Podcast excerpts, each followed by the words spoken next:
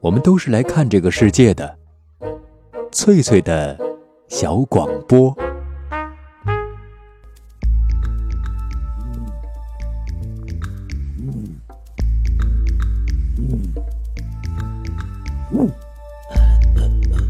寻访华夏文明，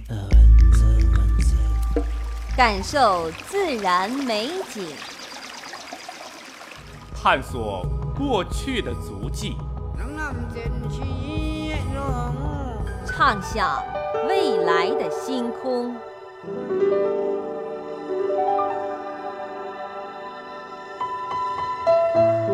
在南海，在兴安岭。在富庶的苏州城，一瞬间跨越万水千山，神州任我行。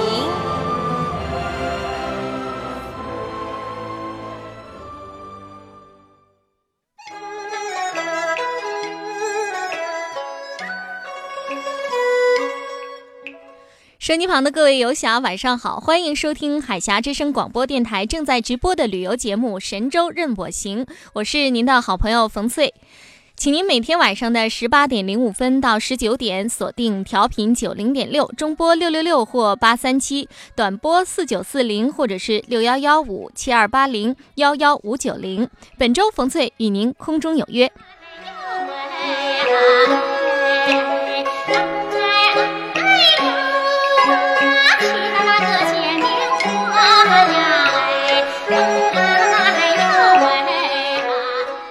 前不久，我们节目的特约记者河北游侠甘麒麟在石家庄附近做了采访。今天晚上就让我们跟随他的脚步，前往河北的正定。按照惯例，我们还是先来了解一下相关知识。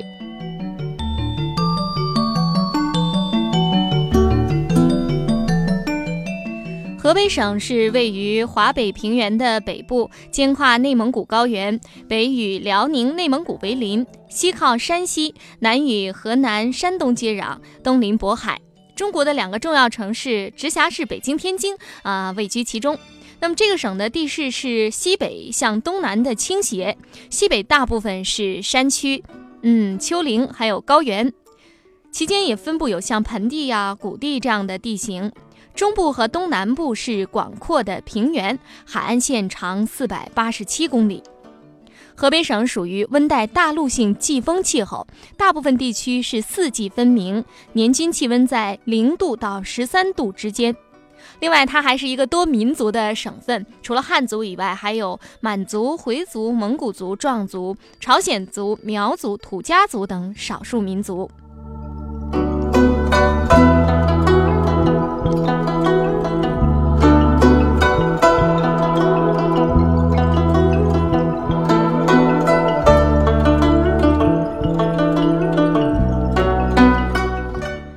收音旁的各位好朋友，今晚冯翠要带您去的这个地方叫正定。正字呢，就是正确的那个正；定呢，就是安定的定。号称是北京城的南大门儿。这个地方离河北省的省会石家庄市很近，只有十五公里，距离北京是二百五十八公里，距离天津三百五十公里。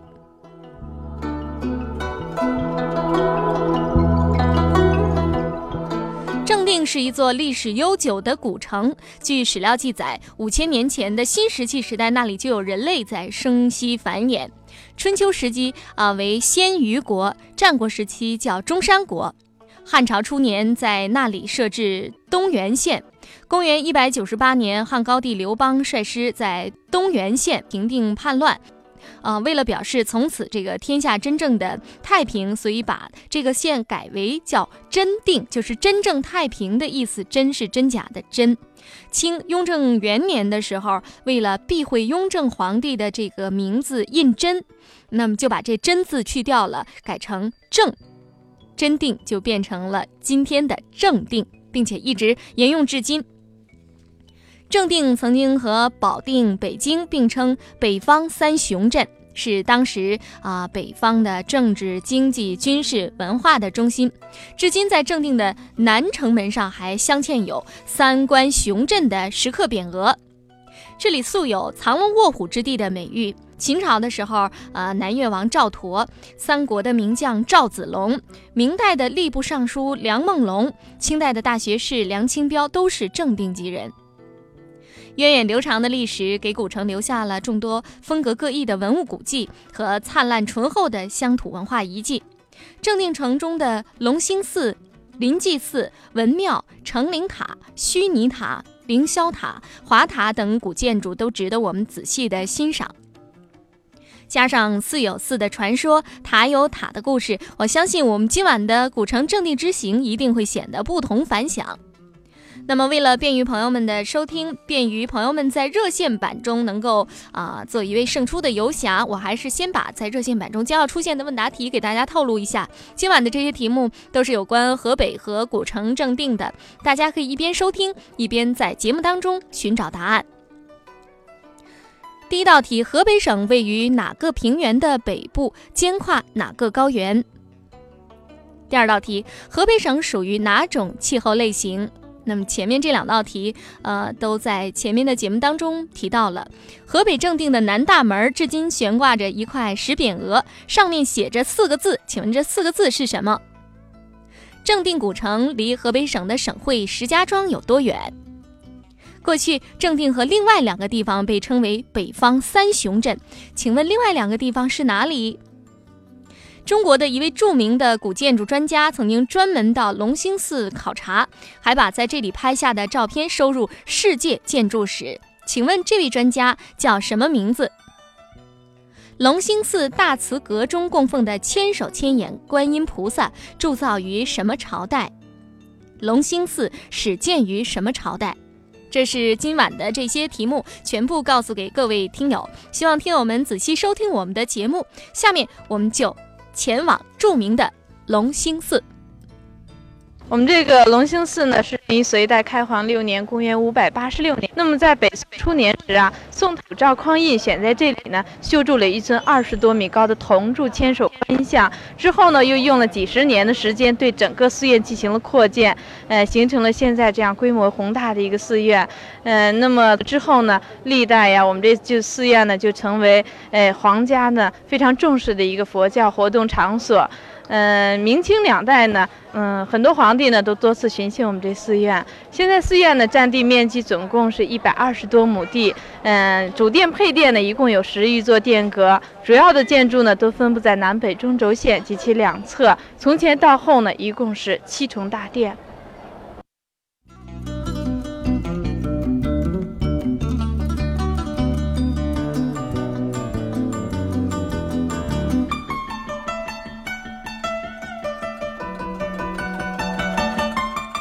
收音机旁的各位好朋友，欢迎继续收听今晚正在直播的旅游节目《神州任我行》，我是冯翠，请您每天晚上的十八点零五分到十九点锁定调频九零点六，中波六六六或八三七，短波四九四零六幺幺五七二八零幺幺五九零。本周冯翠与您空中有约。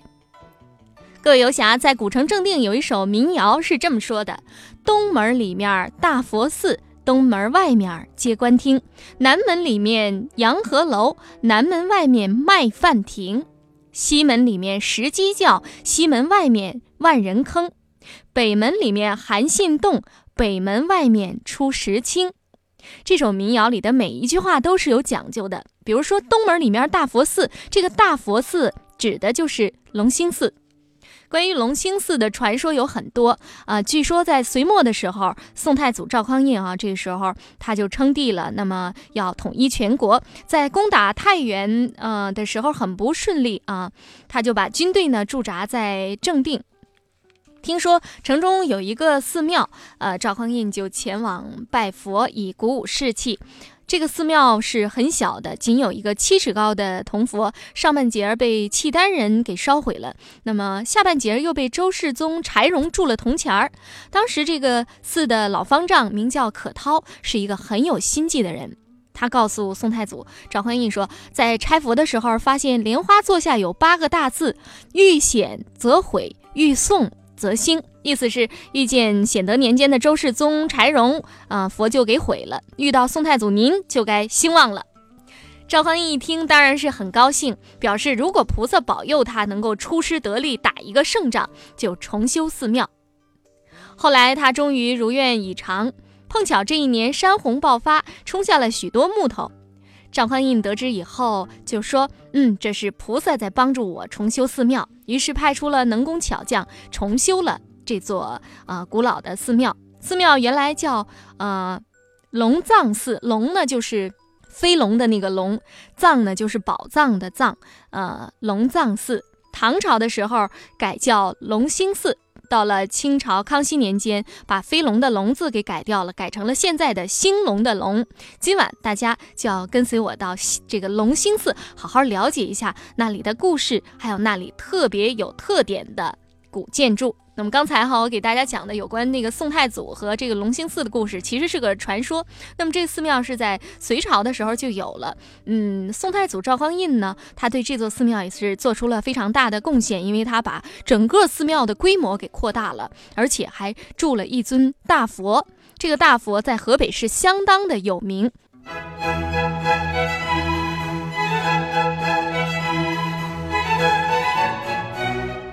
海峡之声广播电台大型旅游节目《神州任我行》，每晚十八点到十九点与您相约。主持人冯翠、黄琼。各位好朋友，我们今天看到的隆兴寺保存的比较完好，而且规模庞大。著名的建筑专家梁思成先生曾经评价说：“京外名刹，当首推正定府。”隆兴寺，而且隆兴寺还保存了明代成化年间的壁画，有四百二十多平米，这些都是非常珍贵的。我们这个寺院呢，嗯，是国内比较知名的一个宋代佛寺的实例。在寺院里啊，一共有六处全国之最。第一处呢，嗯，是指的我们这个大雄宝殿奇特的外形。我们寺院的大雄宝殿呢，叫做是摩尼殿。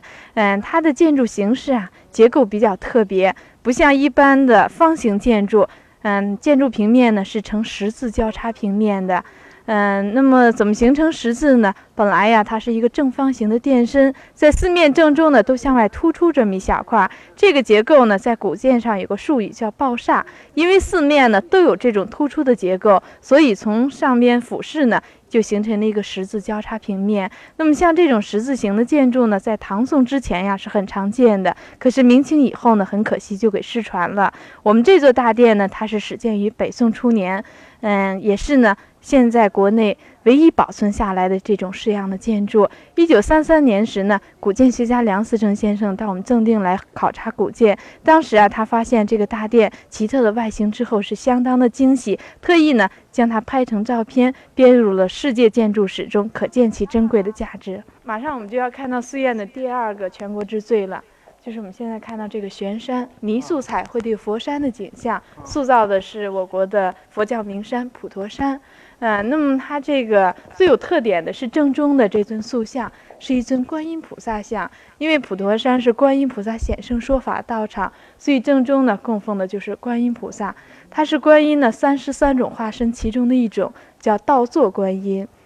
因为一般的佛像呢都是面南的，但是这位面北方向不同的缘故，所以称倒坐。这尊观音，包括这整个的悬山，都是明代嘉靖年间所重塑的，距今呢大概四百多年历史。而且正中的这个观音像啊，它的坐姿和神态非常特别，不像一般佛像那种庄严肃穆的形象，而是呢左足踏莲，右足居起，表情呢娴雅自然，给人感觉很亲切。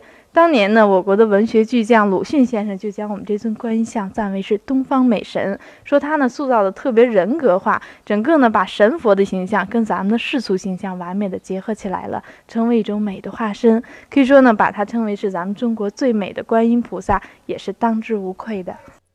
各位好朋友，欢迎继续收听今晚的直播旅游节目《神州任我行》。下面我想请朋友们来欣赏一首河北民歌《小放牛》，我们稍微休息一下。什么人？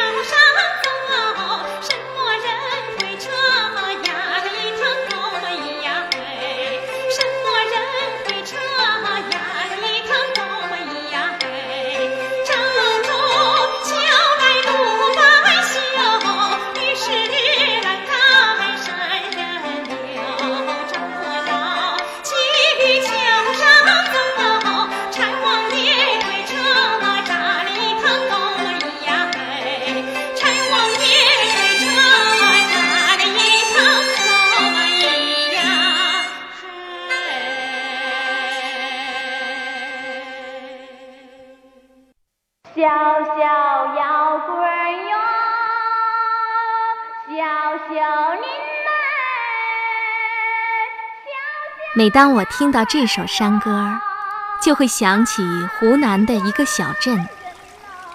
清清的河水，蓝色的土布，土家妹子嘹亮的歌喉，他们有着不一样的生活。其实，我们也可以拥有这样的生活。每晚十八点，神州任我行。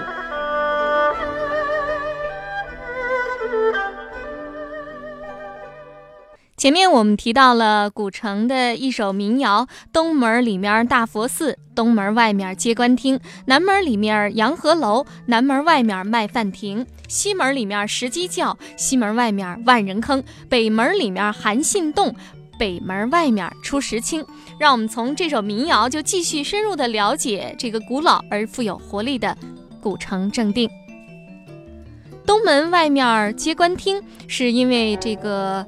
呃，正定历来是这个郡州府县之所，凡是到北京上任的大小官员都要路过正定，必须从东门进城拜官。所以说，就在东门外面，就是城门的外面，直接修了一座不大不小的接官厅。凡是上任或者是卸任过路入京的官员，都要在接官厅里举行欢送仪式。南门里面洋河楼，洋河楼的建造是这整个的这个形态非常独特，它的下层和城墙一样的高大，下面有两座城门式的大门洞，上面才是宏伟壮观的大殿。更令我们惊奇的是，这个殿上的每一根木船下面都垫着一个大元宝。传说这是因为洋河楼建成以后还没有用完唐明皇拨给的银两。唐明皇下旨，把剩下的银两铸成了大元宝，压在每个木船的下面。我们再来说说南门外面卖饭亭。传说刘秀落魄逃亡的时候，正好路过正定府城南，遇见了一个送饭的老婆婆，就要了一碗饭，吃的是又香又甜。后来刘秀当了皇上，天天吃山珍海味，早就腻了。想起来在呃正定吃过的那碗饭，但是又不知道是一碗什么饭，只是记得米粒儿跟平常的米粒儿不太一样，又圆又扁。御膳房怎么也做不成。刘秀派人到正定去查访，原来那是正定一带用大麦仁儿磨成的这个麦仁儿饭。刘秀为了纪念这件事儿，就在当年老婆婆向他舍饭的地方，派人修建了一座亭子，取名就叫麦饭亭。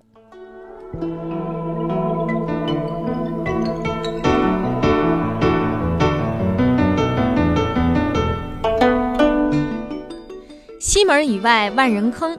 这是因为啊，这个出了西门往南拐，至一个斩犯人的法场，犯人斩首以后就地要埋掉，所以那个地方就叫万人坑。所以正定人有个忌讳啊，特别忌讳人家说。你快该出西门了吧？所以啊，呃，您到这个正定去玩的时候，可要小心，别犯了当地人的忌讳，因为这句话在他们认为是不太吉利的。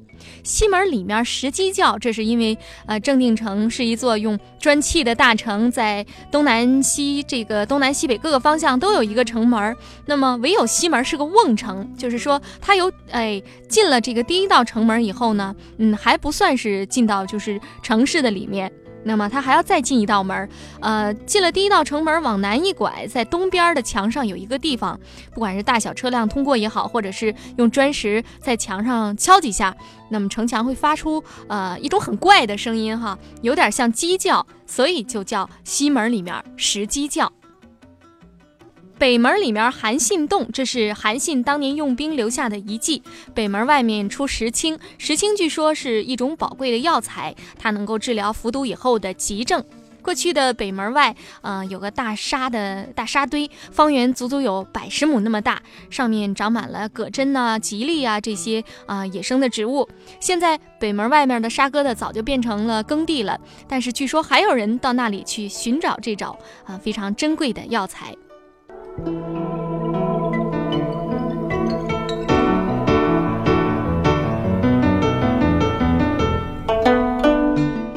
我们这个寺院呢，嗯，是国内比较知名的一个宋代佛寺的实例。在寺院里啊，一共有六处。全国之最。第一处呢，嗯，是指的我们这个大雄宝殿奇特的外形。我们寺院的收音旁的各位好朋友，欢迎继续收听今晚的直播旅游节目。呃，我们前面这个听导游小姐说到哈，这个呃隆兴寺呢，它是一个宋代的建筑，而且呢，它有许多非常独特的地方。那么在下面的节目当中哈，我们要继续了解这个隆兴寺的这种啊全国之最。呃，下面我想请朋友们跟随今晚就是这个我们的导游小姐继续到这个正定的隆兴寺中去看一看，而且我们要跟随她去了解一下隆兴寺的另外的两个全国之最：中国最大最古老的木质转轮，还有寺庙中最有价值的一块石碑。呃，这个转轮呢，它全部都是木质结构的，建于北宋，有一千年的历史了。直径呢大概是七米，这是咱们全国最大而且是最古老的一个木质结构的转轮。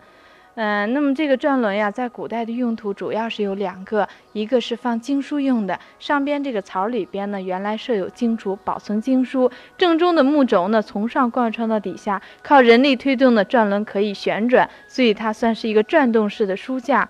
过去呢，这个推去旋转还相当于念经书修行，是另外一种修行的方法，这是它的第二种用途。那么我们这转轮看着挺大的，其实呢，哎，只要两三个人轻轻一推，就能徐徐转动，非常轻巧。我们俩一共有五十多通碑，嗯，那么历朝历代的都有，其中还包括五块皇帝的玉碑，康熙帝的一块，乾隆帝的三块，还有嘉庆皇帝的一块玉碑。但是最有价值的古碑啊，并不是这些玉碑，而是呢一块隋代的古碑。刚才介绍我们寺院历史的时候呢，讲到寺院始建于隋代开皇六年，公元五百八十六年。嗯，那么现在寺内唯一保存的一个隋代实物，就是我们这块隋碑。因为当时初建寺院呢叫龙藏寺，所以它也称为是龙藏寺碑。上边呀一千四百多个字，记述了当年呢初建寺院的情况。这是这块碑的历史价值。呃，那么它这个最有价值的地方是指的它的书法方面的。嗯，因为隋代呢是咱们汉字从隶书向楷书转化的中间的阶段。我们很多书法家认为，我们这块隋碑上的字体呢，既有汉隶的遗风，也算是楷书的一种雏形。当年呢，康有为就把它评价为楷书之祖，说它呢是咱们国家最早用楷书写成的碑文，这是它的书法价值。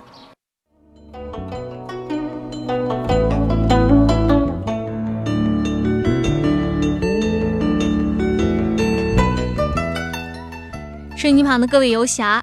正定隆兴寺的主体建筑是大悲阁，五檐三层，高三十三米。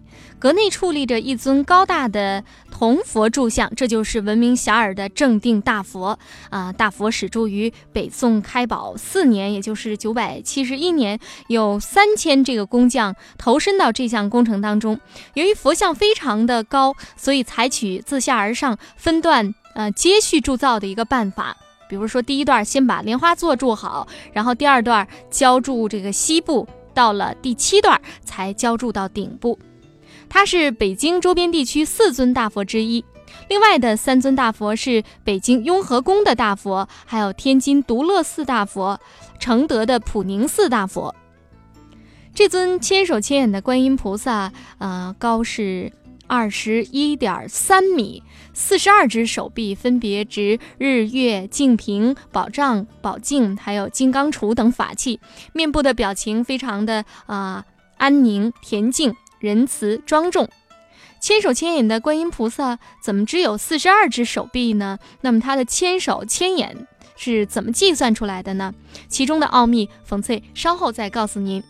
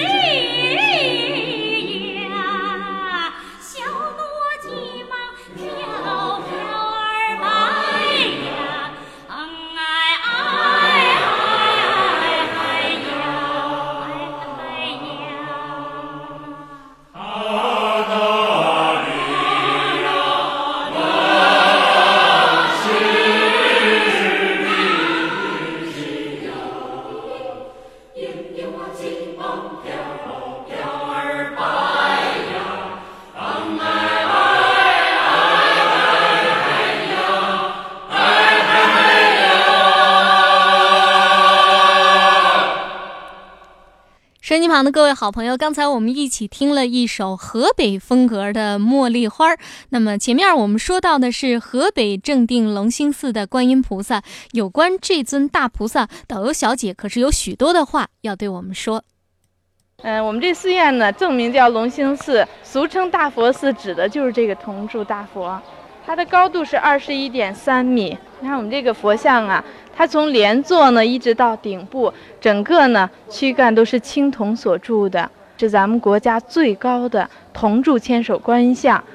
嗯，那么称为千手观音呢，它的形象一共是四十二只手臂，当胸合是有两个，两侧各有二十只，手里边呢都拿法器，象征佛法无边。这尊铜像呢。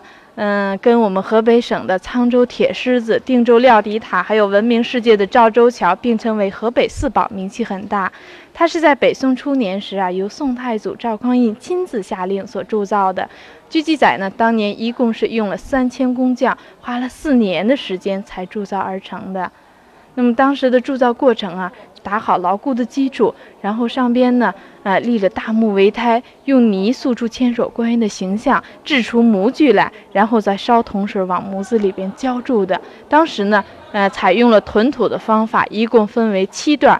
接续铸造成功，确实呢，在宋代的施工条件下，因为当时没有任何机械的设备，完全呢都是靠双手手工操作，能够铸造成二十多米高的铜佛很难得。可以说，我们这尊铜像呢，是咱们中国古代史，甚至是世界古代史上呢，呃，冶金铸造史上的一个奇迹，非常难得。它称为千手观音的原因呀，是两侧这四十只手里，每个手心里有一只眼睛，同时呢，每只手有二十五种法力，四十乘以二十五正好是一千，所以全称叫千手千眼。怎么样，收音机旁的各位好朋友，现在您明白了为什么正定这个龙兴寺的大佛要叫千手千眼观音？那它并不是真的有一千只手臂哈，而是只有四十二只手臂。那么，因为它每只手臂呢有二十五种法力啊，就是呃中间的这四十只手臂呢，那个乘以这二十五就变成了一千。嗯，下面就是我们继续来了解。这个龙兴寺的镇寺之宝，前面我们了解它它的这个建筑风格，还有它的啊大佛，还有它的转轮，还有它的非常有价值的石碑。现在呢，嗯，我想再把这个整个寺庙的建筑布局给大家介绍一下。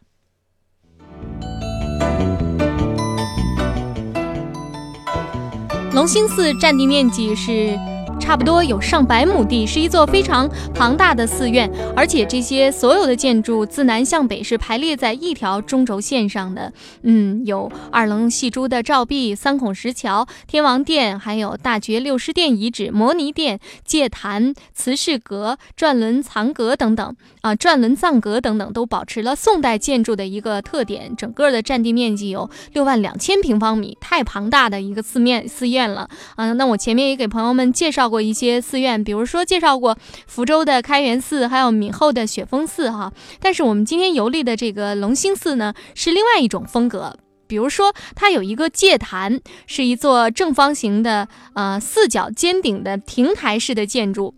寺中的僧人都是在这个戒坛呢受佛教的戒律，所说的戒是禁止的意思，律是条幅的意思，意思是意思是说这个寺庙中的僧众必须遵守这里的生活准则。当时并不是啊，全国所有的寺院都可以啊修戒坛，让这个呃出家的僧人受戒。在北方呢，只有北京的雍和宫、五台山清凉寺。啊，还有就是正定的龙兴寺有权给僧人举行受戒的这种仪礼，所以说可见龙兴寺的地位当时是啊非同凡响。也正是因为这个古城老寺的悠久历史，使得龙兴寺一直香火旺盛，而且是游客不断。因为刚才咱们提到，北宋之后呢，历代都是由皇帝亲自下令重修和扩建的，而且寺院的住持僧人呀，过去是要由皇帝亲自加封才有资格担任的，就是说寺院的地位比较尊贵。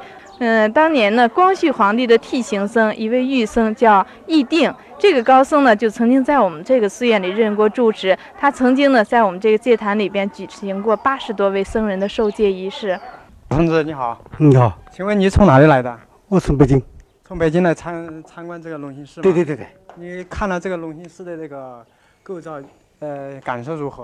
我觉得挺不错，是吧？啊，挺不错，挺雄伟的，嗯哎，挺雄伟。对对其他的寺院比起来有什么区别？你你能说说吗？那比较这比较古朴，啊，雄伟古朴，是吧？对。好，谢谢你啊。哎，不用，哎，这位大爷，你好，啊，你好，你好，从哪里来的？我们从天津来的。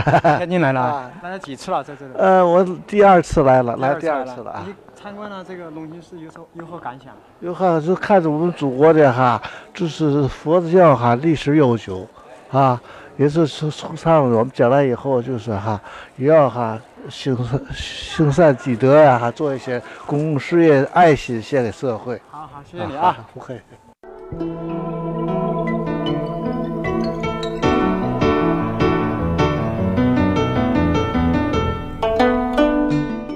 欢迎各位朋友继续收听今晚正在直播的旅游节目《神州任我行》，我是您的好朋友冯翠。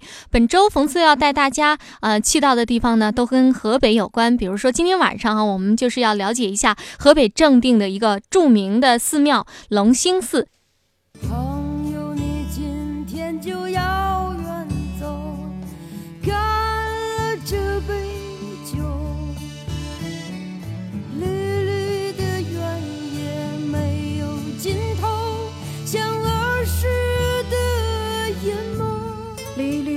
天也没有尽头，像儿时的眼眸，像儿时的眼眸。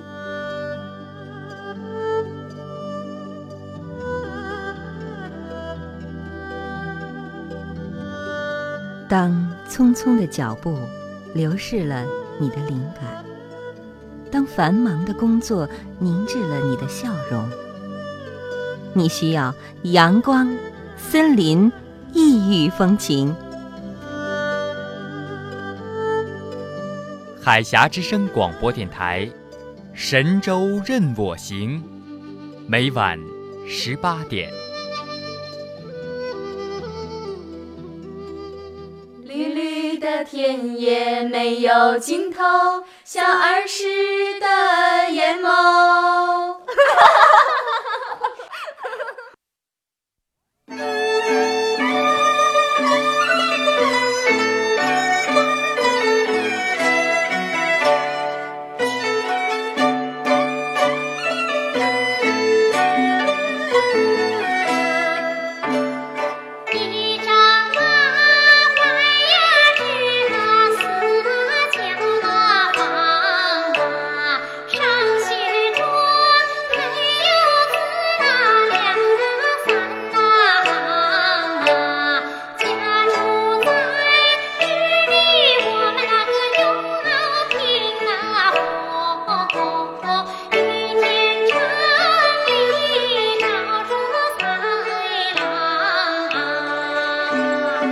收音机旁的各位好朋友，我们现在听到的仍然是一首河北的民歌，叫《蒲莲车》。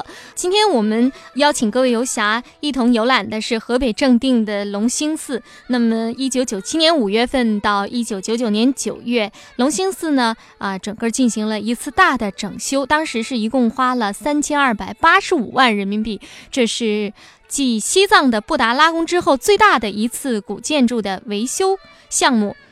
当时的这个著名的千手千眼观音菩萨就保留在原地。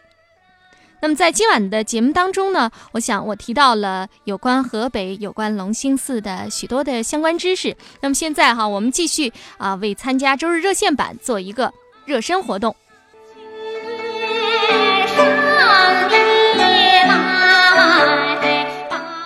第一道题是这样的：河北省位于哪个平原的北部，肩跨哪个高原？河北省属于哪种气候类型？河北正定的南大门现在还悬挂着一块石匾额，上面写着四个字，请问是哪四个字？正定古城离河北省的省会石家庄有多少公里？过去，正定与另外两个地方被并称为“北方三雄镇”，请问另外两个地方是哪里？中国的一位著名的古建筑专家曾经专门到龙兴寺去考察，还把那里的照片呢收入了世界建筑史。请问这位专家叫什么名字？龙兴寺大慈歌中供奉的千手千眼观音菩萨铸造于什么朝代？另外，这个千手千眼的观音菩萨可能是中国最高的一个铜铸的大佛，请问它的高度是多少？龙兴寺始建于什么朝代？这就是在周日的热线版中将要出现的一些问答题。冯翠衷心的祝愿各位游侠有好运气。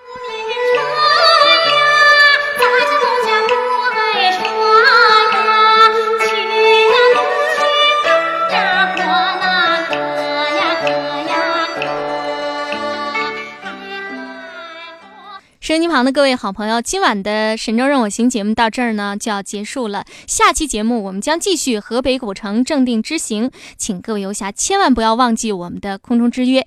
我是您的好朋友冯翠，明天见。一直到星星闭上眼睛，一直到黑夜哄睡了爱情，一直到秋天。雨说有远行，一直到忽然间你惊醒。大雨如注，风在林上，海上照耀，楼上连着。你知道他们终于来到，你是唱完歌，还是？有一天，孩子们问我，那本书写的是什么？我说什么？我说什么？我为什么？我为什么唱起了歌？我唱起了歌。那一天，落山风吹过海洋，那呜咽声仿佛少年泪。